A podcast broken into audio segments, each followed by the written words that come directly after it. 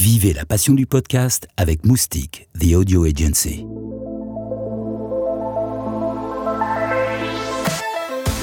Restez aux aguets. La première édition du Paris Podcast Festival vous propose de découvrir les secrets des stars du podcast. Pour cette interview People, notre journaliste Omblin Degerman a posé toutes les questions qui vous titillent. Brad Pitt va-t-il lancer son propre podcast? Le podcast, c'est surréaliste ou c'est dada? Et enfin, comment être calme et détendu avec son ego Paris Podcast Festival, les coulisses. Le podcast fédère des communautés de plus en plus importantes en France. Et certains podcasts comme Transfert, Super Héros ou Riviera Détente comptent plusieurs milliers d'écoutes par mois.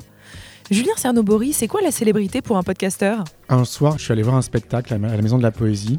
C'était un one-man show d'un mec qui s'appelle David Val, en fait, qui, euh, était l'ami d'une amie. En fait. Après, on était allé dîner en fait, avec cet homme euh, après le spectacle. Et pendant le repas, il a dit Je viens d'écouter un truc incroyable ce matin. En fait, euh, mais un truc complètement fou. Ça s'appelle Super Héros. Et c'était Hélène. Et il y a des gens qui ont dit Mais en fait, j'étais, j'étais vraiment à un mètre de lui. Et comme il savait pas que j'étais là, oui, c'était forcément sincère, quoi. Transfert, podcast de confession lancé en 2016, connaît un succès très très médiatique. Charlotte Pudlowski nous raconte comment elle vit cette notoriété. J'ai jamais été une star dans un autre domaine, mais je pense que ça n'a rien à voir avec le fait euh, de réussir un petit peu euh, à la télé ou au cinéma. Ou voilà, le podcast c'est du son. Les gens connaissent pas ma tête ou assez peu. Euh, donc il n'y a pas d'effet de célébrité. Moi je pense que si demain il y a d'énormes célébrités dans le podcast, ça voudra dire aussi qu'il y a un essor économique très important.